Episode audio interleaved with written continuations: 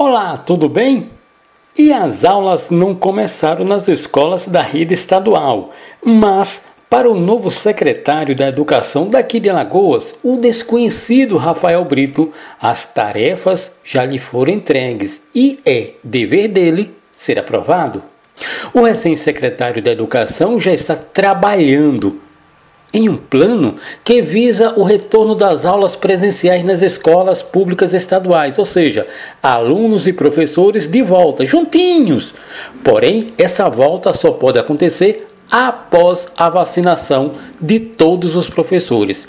Candidato a deputado estadual nas próximas eleições, Rafael Brito, que só ficará no cargo, no máximo, até abril do próximo ano, se apegando a um discurso para a massa, disse que Vacinar presos antes dos professores é uma aberração.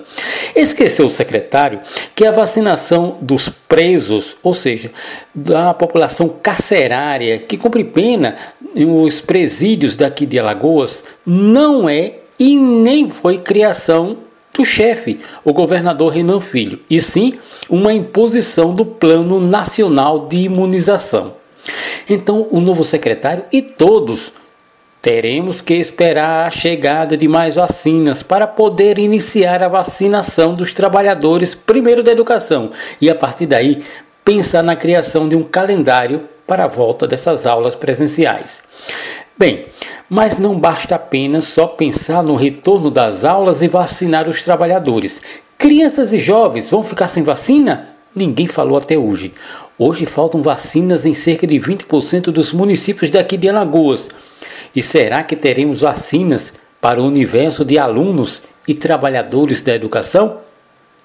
E sem criar nenhuma cisânia, alguém no governo do estado já tentou convencer o governador que o muda muda de secretário da educação só faz causar ainda mais um atraso para o início desse ano letivo?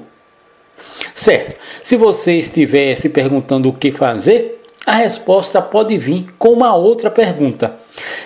Vale a pena passar o alunado, mesmo que esse mesmo alunado não tenha conseguido aprender as matérias? Como queremos nossos filhos nas universidades, se o ensino médio fundamental, com a pandemia, se tornou ainda mais deficitário? Mesmo com o empenho dos profissionais da educação, que não foram poucos, sejamos sinceros, a educação nessa pandemia tem nota menor que zero. Eu sou Antônio Melo e todas as sextas-feiras converso com vocês aqui no Correio Notícia e também na Rádio Correio FM, sempre ao meio-dia. Participem perguntando ou sugerindo algum tema. Nós queremos te ouvir.